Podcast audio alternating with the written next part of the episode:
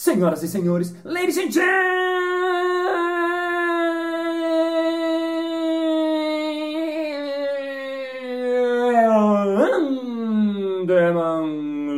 mesdames et messieurs, feirantes e feirantas. Está começando mais um Balascast Música.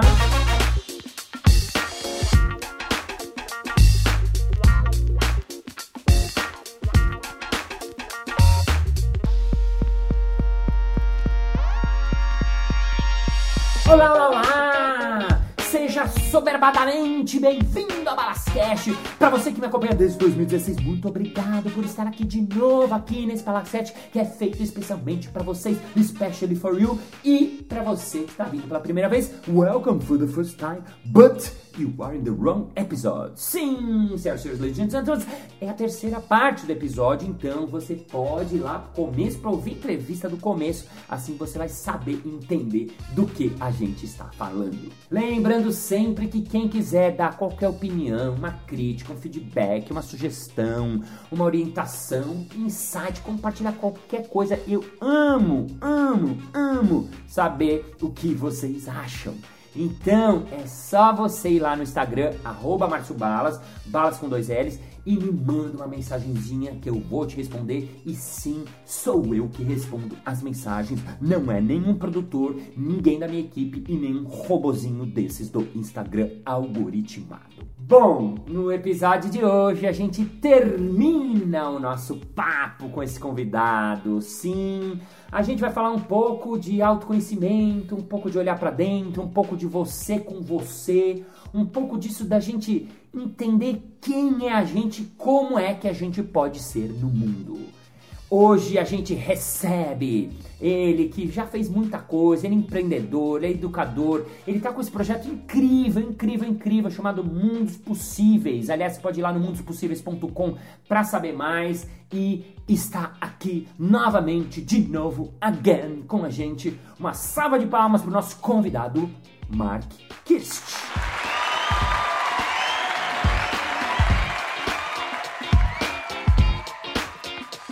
Mark, queria voltar no Mundos Possíveis, que é o seu projeto que você está lançando, que eu recebi, vi um trecho, vi alguns teasers muito legais, umas imagens incríveis, umas coisas de nossa, queria estar ali nesse lugar. Então eu queria, é, eu queria que você contasse um pouco desse documentário aí que vocês fizeram e também falasse um pouquinho da campanha de financiamento que vocês estão fazendo para as pessoas, no mínimo, uh, porque o que eu acho muito legal é não só que eu sei que não é o seu, seu motivo de, de chamar só as pessoas para ajudarem, no sentido de, ai, queremos mais colaboradores pagando, não. É, como é que a gente traz mais gente para esse seu projeto que é muito legal? Maravilhoso. Mundos possíveis, vamos voltar então para o momento em que eu falo assim, tá, tem coisas acontecendo o tempo todo que são novas soluções são pessoas transformando a forma de ver a vida e de viver. São projetos que estão tentando se organizar de formas diferentes financeiramente, ou tomadas de decisão, ou seus propósitos. A gente tem lugares que estão tentando colocar novas práticas de convivência, novas formas de, de lidar com o outro. Uau! Então, peraí.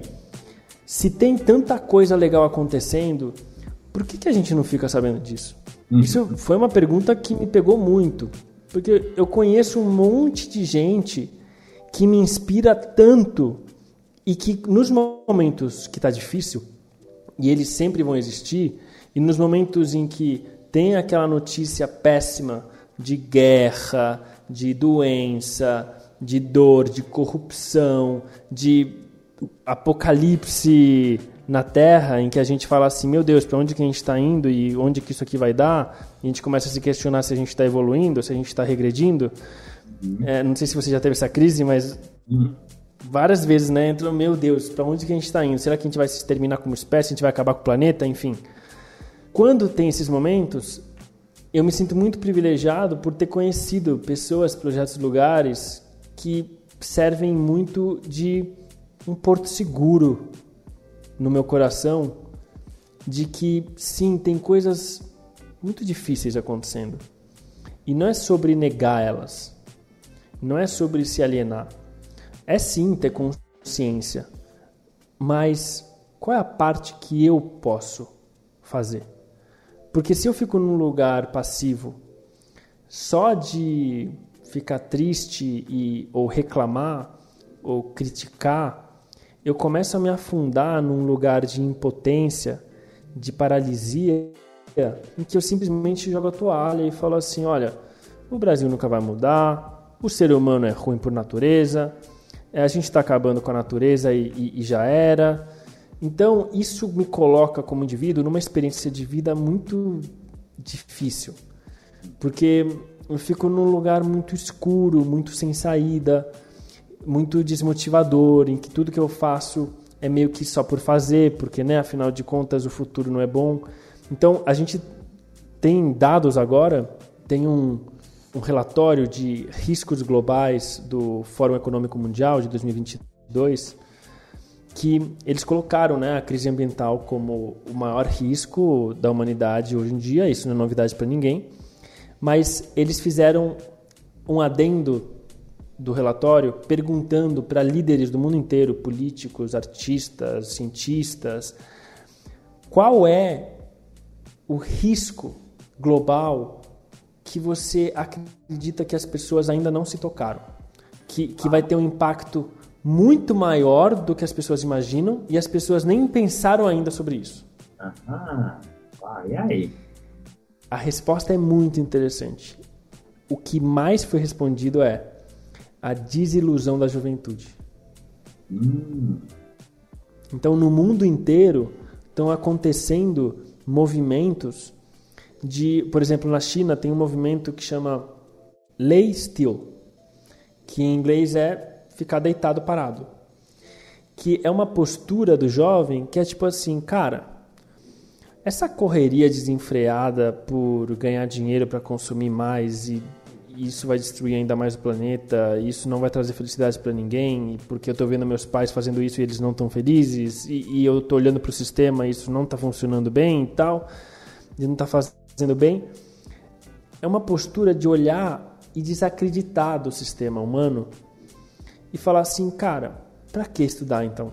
Para que trabalhar então? Para que me desenvolver então? Não, não tem um propósito para eu realmente correr atrás de crescer na vida, de expandir, de fazer a diferença. E aí você vai para o videogame, você vai para as redes sociais, você vai para simplesmente matar tempo. E isso é um risco que eu concordo que ele é muito ignorado das pessoas. A gente tem uma memória muito curta como ser humano e a gente tem uma premissa de que o amanhã vai ser igual ao ontem. Só que se a gente olha para um aspecto coletivo de planeta e a gente começa a ver parcelas percentuais cada vez maiores de jovens que não estão nem aí para trabalhar, estudar, encontrar vocação, então só sendo sustentados ou pelo governo ou pela família para não fazer nada produtivo com a própria vida, se você joga isso na larga escala, daqui a 20, 40 anos, isso é um big problema. Tipo, é, é uma crise que a gente não imagina, porque aí não tem mais quem queira trabalhar. E, e isso cria uma, uma, situação que a gente nunca viu antes e que a gente não está preparado para isso. E aí tem uma pesquisa que não é do Fórum Econômico Mundial, mas é da Lancet Health Planetary Journal, é, para quem quiser referência. Institute of the Brave Matter and International World of Company Education. legal, de algum estudo, de algum estudo, de algum instituto legal, gringo, uh, legal. Exato, que eles pegaram 10 mil jovens de vários países, de países é, desenvolvidos, subdesenvolvidos, emergentes, tal, e eles chegaram num, num número que, que eu acho bem forte, assim, que é de que 56% dos jovens acredita que não vai existir um futuro, que a sociedade vai acabar, o, a natureza vai se esgotar, o ser humano vai se extinguir em questão de décadas, que realmente assim não tem por que viver se vai acabar. Né? Então, se você fala que isso é 56%, já passou da metade. Mais da metade, sim. Né? E essa, essa desmotivação com a perspectiva de futuro é uma coisa que me preocupa muito, porque eu vivi isso oito anos trabalhando com jovens e vendo a galera se sentindo completamente sem, sem esperança nenhuma nos governos, sem esperança nenhuma é, nos mercados, é, e aí indo só para o entretenimento. Futebol, música, Netflix, filme, seriado e videogame, que basicamente é você viver num mundo de fantasia. Né? Então você não quer encarar a realidade, não quer encarar suas emoções, não quer encarar seus processos, e você vai para um mundo de fantasia em que você não está se desenvolvendo, você só está deixando a vida te levar de uma forma passiva em que você não tem poder de escolha e que jogou a toalha mesmo. Então essa desistência, esse derrotismo, eu acho que eh, talvez seja o maior motivo que eu vejo do Mundos Possíveis existir, sabe? Porque o Mundos Possíveis a gente quer oferecer duas coisas. A gente quer oferecer comunidade e a gente quer oferecer experiências de transformação. Só que para as pessoas chegarem nessa comunidade e nessa transformação, a gente quer usar as mídias sociais, a gente quer usar é, conteúdos que sejam adaptados para a linguagem de conteúdo de hoje em dia. Que são conteúdos mais dinâmicos, que são conteúdos que tenham profundidade e provocação, mas que também tenham um aspecto de entretenimento, sabe? Porque hoje, se você vai para o YouTube para procurar uau, novas soluções ambientais, ou novas soluções ideológicas, ou novas soluções econômicas. Tem pouquíssimo conteúdo esteticamente mastigável, se você entende o que eu quero dizer. Tem muita coisa que é ou de documentários que só pegam o lado ruim das coisas, né, e apontam a crise, e aí você nem quer assistir mais documentário porque tipo tá tudo indo pro saco mesmo, então nenhuma novidade. Sim. Né? Ou entrevistas muito paradas, sem corte, sem música, uma hora de entrevista chatas, que a galera não tem paciência de, de, de ouvir. Então, o objetivo do Mundos Possíveis é conseguir ser uma ponte que tenha um audiovisual e que tenha uma estratégia de comunicação atual, que engaje, mas que isso, na verdade, na estratégia é só a porta de entrada para o que a gente realmente quer oferecer, que é a comunidade, que é uma rede de apoio, que é o que falta muito, porque é, eu escuto em todos os espaços por onde eu passo, pode ser rico, pode ser pobre, pode ser o cara otimista, pode ser o cara pessimista, mas a desconexão do outro e a, o sentimento de solidão e isolamento, ainda mais pós-pandemia, uhum. é avassalador. Então, é, poxa, eu nem vejo, nem converso profundamente com os meus amigos, é, e quando converso, é um negócio raso, é um negócio superficial, é um negócio que, tipo, tá todo mundo tentando sobreviver, né? E eu sinto falta de lugares onde eu possa ser vulnerável, onde eu possa ter apoio, onde eu possa aprender, onde eu possa me sentir parte de algo maior. E as, as religiões cumpriam muito esse papel.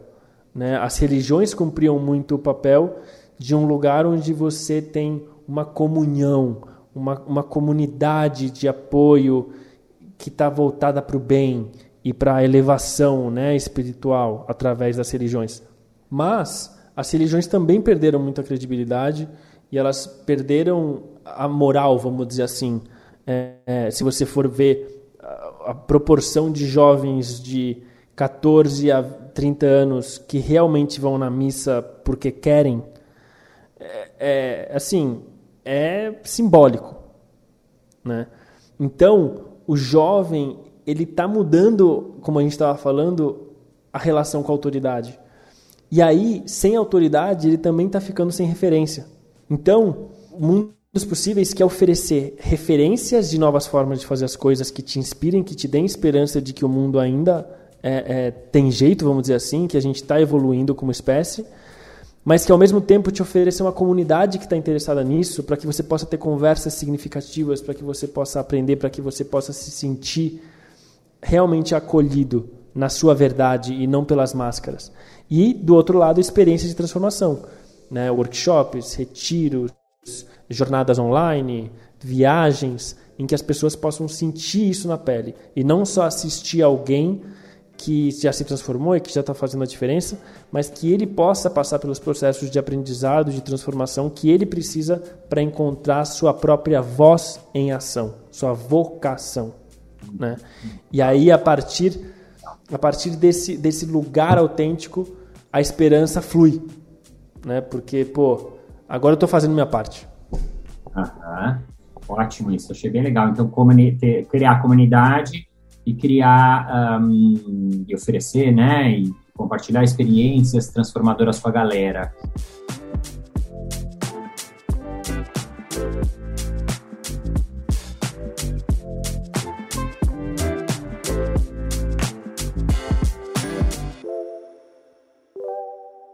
Como é que vocês estão chamando as pessoas? Como é que as pessoas conhecem na prática, né? Vocês fizeram um documentário eu vi o teaser, mega produção, super legal, bem feito, bonito, né? Que é isso que você falou, né? A, a gente está acostumado a ver Netflix, então quando agora a gente bebe conteúdo, não é racional, mas quando a coisa não está bem feita ou bonita, a gente afasta, porque a gente está acostumado com o conteúdo com.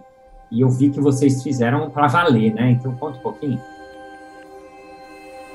Que legal você perceber isso, Balas, porque é exatamente essa a intenção que a gente teve. E claro que a gente fez o melhor que a gente podia com pouco recurso que, que, que a gente tinha acesso, mas essa foi a tese, né? Esse teste de fazer um documentário num lugar mágico, que é a Chapada dos Veadeiros, entrevistando 14 pessoas de áreas diferentes. Tem gente que trabalha com espiritualidade, tem gente que trabalha com agrofloresta, tem gente que trabalha com autoconhecimento, tem gente que trabalha com, com ativismo ou política. Então, assim, trazer essas referências de novas formas de viver e a intenção é que a gente faça isso em polaridades diferentes porque mundos possíveis não é mundos certos e errados, são mundos possíveis. Então não é porque a gente foi para Chapada dos Veadeiros que a gente acha que todo mundo tem que ir para a natureza e largar a cidade. Então a gente quer fazer uma segunda temporada, meu, Faria Limer, entendeu? São Paulo, o olho do, do sistema econômico, do poder, e olhar o que, que na cidade está nascendo de, de legal também e que a gente não escuta falar sabe? Quais são as iniciativas que estão transformando o mundo e a gente só escuta a parte ruim? Então, é, vamos fazer uma em São Paulo? Ah, vamos fazer uma depois de tecnologia? Vamos fazer uma depois de natureza? E brincando com essas, esses horizontes para que as pessoas expandam o que é possível e não tenham o dogma de que agora isso é certo e isso é errado, né? Então, a gente começou com esse documentário e a gente fez uma loucurinha assim, ou loucurona, que é colocar do próprio bolso, sem garantia de financiamento e tal, confiando que as pessoas iam se sensibilizar e achar relevante o projeto. Então a gente lançou agora em abril a nossa campanha de financiamento coletivo na benfeitoria, ah, em que a primeira meta ela reconhece o trabalho de mais de 30 pessoas que, que fizeram essa, essa primeira temporada acontecer e, e, que a primeira meta é um grande símbolo de que as pessoas querem que o projeto viva, né? Porque se, se as pessoas não se engajarem, não acharem legal, não quiserem participar, é uma coisa que tipo assim, ah, poxa, tentamos, mas talvez a galera não quer. Talvez é uma viagem nossa. Então, a gente decidiu lançar pela, pelo financiamento coletivo e não por um investidor privado, é, ou um doador, porque a gente quer saber se esse projeto faz sentido para as pessoas, se elas querem novos mundos possíveis, se elas querem esse tipo de conteúdo, se elas querem essa comunidade de apoio, se elas querem esse tipo de experiências. Né? Então, as recompensas, a gente tem recompensas que têm relação com o documentário diretamente, né? tipo, ah, é, por R$ reais você acessa as entrevistas na íntegra, que são 14 entrevistas, e que nos episódios do documentário você vê só um trechinho.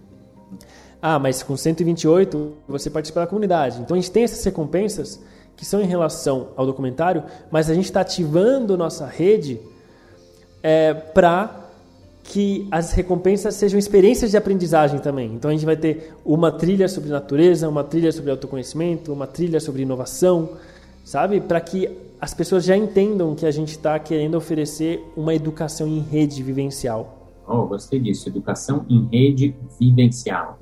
O, o início, então, foi esse documentário. Esse é o, é o, grande, o lançamento foi esse documentário que vocês já produziram, já está pronto, né? Eu vi até... Se, se tá Exato. Tá realizado, né? A gente está soltando os quatro episódios no YouTube e aí ah. as entrevistas para quem, quem acessar a recompensa. E é o que eu te falei, Balas, esse é o primeiro passo para entender se as pessoas querem isso, porque o sonho é muito maior. Né? O sonho é, poxa, a gente fazer festivais anuais com uma galera, entendeu? Tipo, misturar um Lollapalooza com um South by Southwest, o SXSW, é, que é de palestras e workshops e tudo mais acontecendo ao mesmo tempo, com um Burning Man, sabe? Tipo, fazer um grande festival Mundos Possíveis que tem música e palestras, diversão e reflexão a gente quer muito fazer isso, a gente quer ter espaços em diferentes cidades pelo Brasil em que as pessoas podem conviver, trabalhar juntos, se conhecer, se conectar, ter acolhimento. A gente quer ter podcast também, a gente quer fazer streaming, a gente quer viajar junto, tem um monte de coisa que a gente quer fazer, inclusive ter uma rede de investimento e de apoio a projetos da própria comunidade, para que dessas relações nasçam projetos possíveis e a gente tenha investidores lá de olho para botar um capital inicial e tal, que a gente possa empreender em rede de soluções, né? para que seja uma transformação prática, concreta e não só inspiracional. Então, o sonho é muito grande, é muito complexo, porque a gente está falando de uma baita estrutura de conteúdo, uma baita estrutura de eventos, uma baita estrutura de comunidade online presencial. Então, é isso, a gente está mirando lá em cima e começando pequeno com, com um documentário no YouTube para ver se a galera se anima. Legal, legal. Muito legal. Gostei dessa ideia de festival. Eu fazer um, depois do Lola Palusa, fazer um, um, um Yoga Paluzers. é, para as pessoas que sempre quiseram fazer yoga, mas nunca tiveram alongamento, sempre teve, não, temos yoga para losers. Você que sempre se Não, uma brincadeira essa parte muito legal. Eu queria entender melhor essa, essa coisa do. Primeiro, você falou uma coisa só para deixar claro que o documentário está no YouTube de graça, né? Depois, só se você quiser saber a, íntegra, a, a entrevista na íntegra, daí que tem as contribuições, mas está de graça, né? Está disponível aberto. Né? Exato. Né? É legal, porque aí você que está ouvindo já pode ir lá, é, muitopossíveis.com ou no, no Instagram do Mark também e, e acessar já, que já é muito legal, já é uma bela porta de entrada. Na benfeitoria, o, o projeto está como Mundos Possíveis também, né? A pessoa pode olhar, ver se pensa se conhecer mais também facinho lá, né? E você já falou... Está tudo no site. Está tudo no site também, ótimo. E, e, você já falou um pouquinho, mas queria só para entender um pouco melhor, quando você falou, assim, vamos supor que entrou a galera, eu quero muito que, assim, né, conheço você e torço, estou chamando aqui porque aposte no seu projeto e na sua ideia mais do que no seu projeto, na sua ideia de fazer algo acontecer, né? E, porque eu acredito, né? Então, eu acredito no, no funcionamento, no olhar do, do, mindset da comunidade. Agora, eu queria entender de você. Você falou, já deu alguns exemplos, eu só queria saber um pouco mais. A galera assistiu, benfeitoria já começou legal, já começou, a galera já começou a contribuir, mais gente vai nossos ouvintes vão bombar o projeto, legal. uma, vez, você está com a comunidade, você já deu alguns exemplos, né? Mas queria saber um pouquinho mais de curioso mesmo. Uh, festivais, achei muito legal conseguir imaginar a galera num festival é, com, né, com outro jeito de pensar e de viver. É, que coisas mais, mesmo que sejam as grandes, que você imagina de fazer, que essa comunidade pode fazer é, junto é, acontecer? Pequenas coisas, lampejos de ideias de coisas que passam na cabeça de vocês que estão pensando o projeto já há muito tempo. Uma fase 1 um da comunidade é, tem muito a ver, por exemplo, com encontros semanais, com propostas específicas. Então, seja de troca de talentos, seja espaços de vulnerabilidade e acolhimento, seja é, grupos de estudo sobre assuntos diferentes. Então, você começa a colocar todo mundo no mesmo contexto de pessoas que querem evoluir em diversos pilares diferentes. A gente não está fazendo mundos possíveis só do autoconhecimento ou só da natureza. A gente também está falando de tecnologia, a gente também está falando de cultura, a gente também está abrindo tudo isso como educação. Né? Então, é um lugar para onde as pessoas possam expressar seus interesses e encontrar seus semelhantes, que muitas vezes no dia a dia é, fica difícil de encontrar na, seu, na sua rede mais próxima e imediata a galera que está realmente afim. Né? Então, é uma forma de facilitar esses encontros e reencontros. Então, uma coisa são esses encontros digitais mesmo, por Zoom, e que a, algumas coisas vão ser facilitadas por nós, outras coisas vão ser orgânicas, né, espontâneas pelo que vai surgir da, da, da comunidade. Mas outra coisa que isso começando a se desenvolver, né, a gente, mais para frente, numa fase 2 da comunidade, a gente quer ter espaços possíveis né? Então, por exemplo, tem uma casa em São Paulo que tem três quartos e tem um, um, uma sala grande de trabalho e vira um, um, hub, vira um espaço de convivência da galera que morar em São Paulo ou da galera que passar por São Paulo. E aí você tem uma casa dessas em Florianópolis, você tem uma casa dessas numa Ecovila, você tem uma casa dessas na Chapada dos Veadeiros, no Rio de Janeiro, e aí você começa a ter esse lugar onde você faz parte de uma comunidade onde você vá. Né? Então o cara tá vindo conhecer São Paulo, putz, se o quarto 2 estiver disponível, tem lá um rodízio da comunidade para morar junto nesses quartos. Tem mesa para coworking, tem eventos locais dessas casas, desses espaços que vão estar sendo oferecidos pela comunidade, organizados pela comunidade daquele lugar. Então você começa a criar essa interface. Claro que isso é um sonho maior, que para isso a gente tem que ganhar uma força de comunidade e do projeto com, com muita substância, né, para fazer isso, executar isso com excelência, né. Mas isso é uma das coisas que, que eu imagino. E aí, se as pessoas estão é, se acolhendo, se relacionando, convivendo, uma fase 3 é o que eu te falei antes, é inevitável que comecem a surgir projetos, iniciativas ideias para serem executadas por essas pessoas.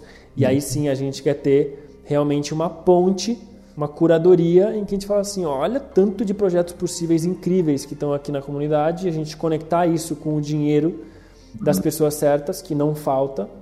É, tem muito dinheiro disponível para ideias boas.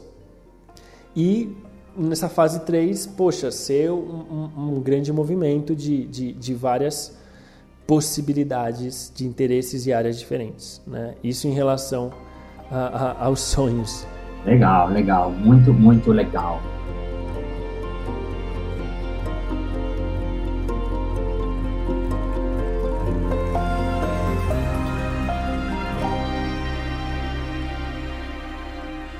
Mark, para a gente, para o nosso finalmente nesse episódio, queria tocar num assunto que ele daria um livro, uma, uma um documentário, uma coisa que é, é espiritualidade, porque eu sei que você é um cara que busca muito e tal, mas eu queria falar um pouquinho uh, e queria saber um pouco sua visão, porque você falou várias vezes, você citou, né, o autoconhecimento, espiritualidade, que que é, como é que você, para alguém que não está, o que é essa coisa de espiritualidade, hein, Marco? Como é que é o, como é que começa um autoconhecimento, hein? O que você responderia para um, um leigo que vem genuinamente fazer essa pergunta, um jovem, né, que seja.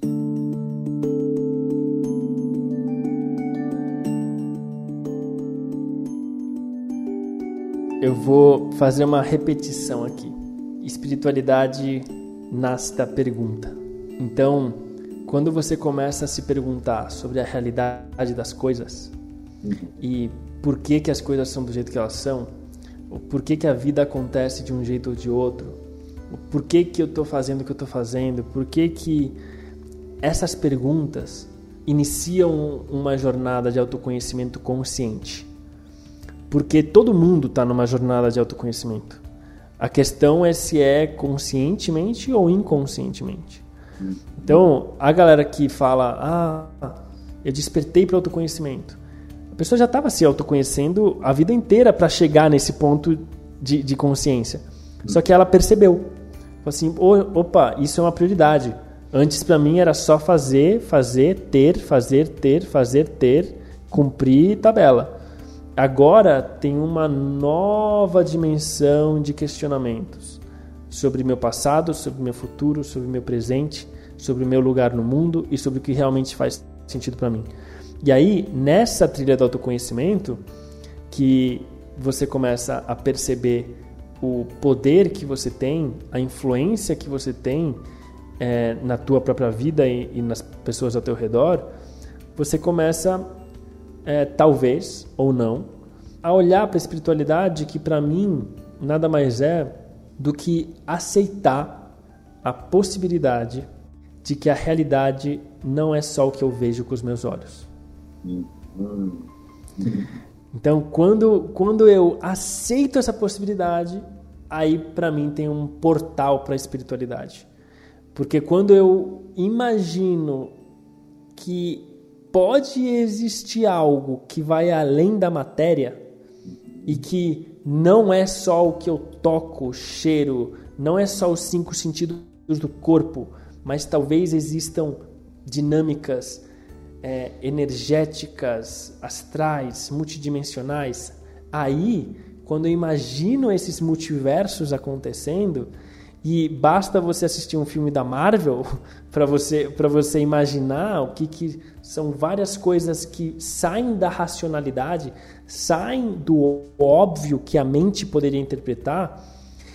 Esse lugar do desconhecido, esse lugar onde ninguém tem a resposta sobre a natureza das coisas, é onde mora a espiritualidade. Oh, muito legal, muito legal, muito legal. Se um amigo vem te pergunta, mas Mark, acho muito legal, eu tô assim, a, a, entender que não é só isso aqui. O que, que eu faço, hein? Qual é o primeiro passo, hein? O que, que você falaria se é seu amigo, assim? O que, que você acha que é o, o passo um? Ele tá, já está na fase de fez a pergunta, entendeu, mas ele não sabe por onde começar. Que, que você diria, ou como foi para você, o que, que você diria assim que é a porta de uma, uma das possibilidades, né? São mil, né? São milhares, obviamente. Mas Eu diria que o primeiro passo, primeiro passo é resgatar uma permissão própria para sentir. Uhum.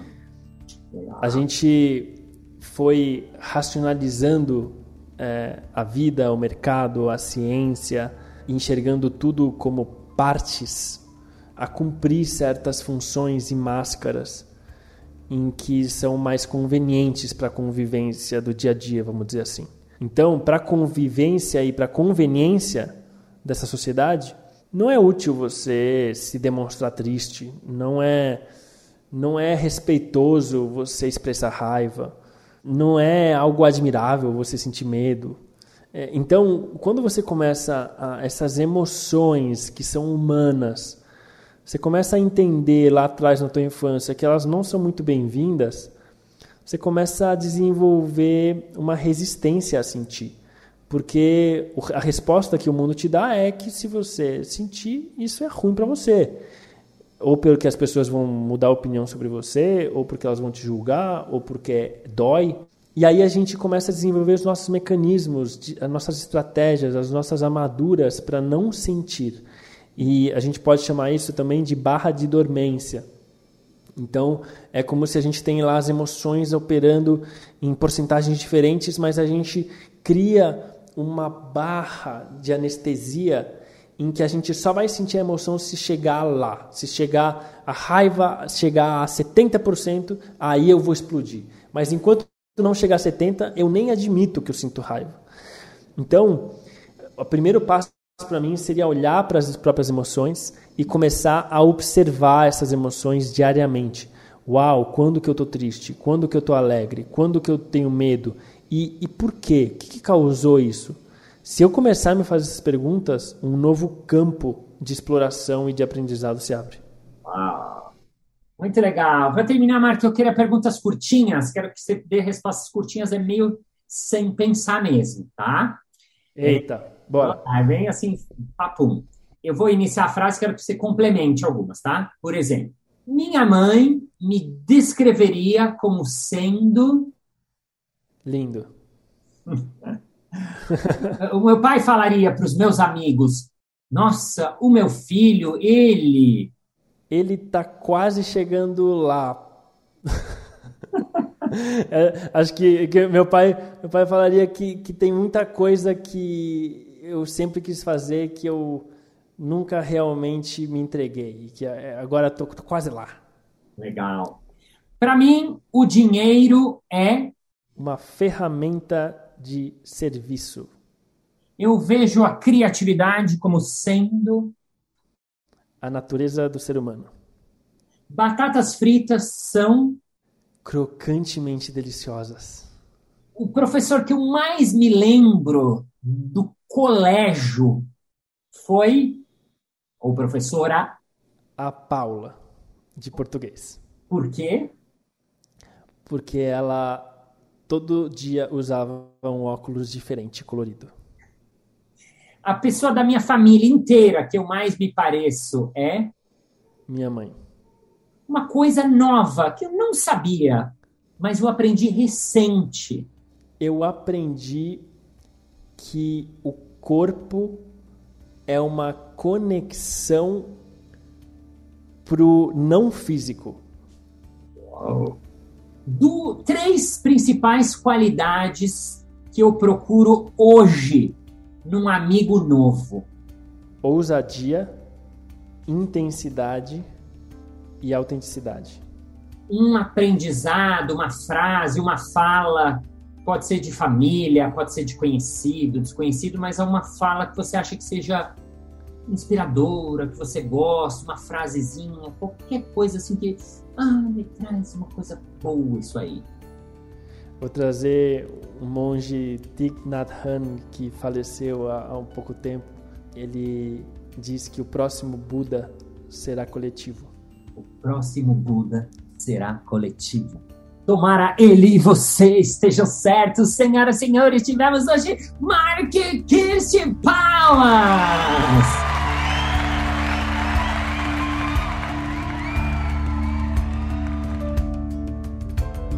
Muito bem, muito bem, muito bem. Chegamos ao final de mais um episódio. Ah, mas na segunda-feira que vem tem mais. Ei! E se você quiser saber mais sobre o trabalho do Mark, sobre os projetos do Mark, primeiro você pode ir lá apoiar o projeto ou no mínimo conhecer o projeto, que é muito, muito, muito legal mesmo.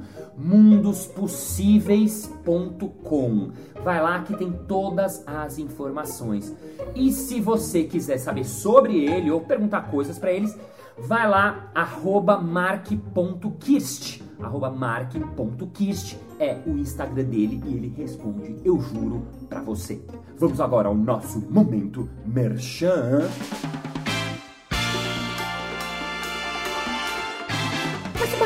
Eu acho muito legal essas coisas que vocês trabalham, que vocês fazem, porque eu entendo que tem uma filosofia por trás, sabe? Tem alguma coisa que a gente quer, pode e tem que aprender. Eu queria passar isso pro meu time. Tem algum tipo de coisa que você faz assim dentro da empresa para grupos pequenos, tipo 20, 30 pessoas? É claro! A gente tem um workshop chamado Improviso e Criatividade que a gente dá dentro das empresas, dentro das corporações, especialmente para team buildings, para você integrar o seu time ou para você melhorar a comunicação entre as pessoas. Basta você entrar em contato no marciobalas.com.br.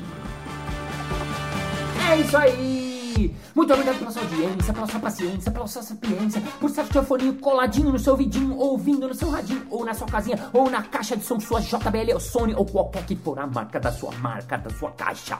Thank you, ladies and gentlemen, for heart, for feeling, for being here, for check get tabbers, for tuning the cover que happens to happen in the world, for being the content, for knowing it, for knowing yourself. You have to choose yourself, you have to look for yourself, you have to outconsement yourself, because this is life, and life is more important than our big one, zero Haverton. See you next Monday. Bye bye.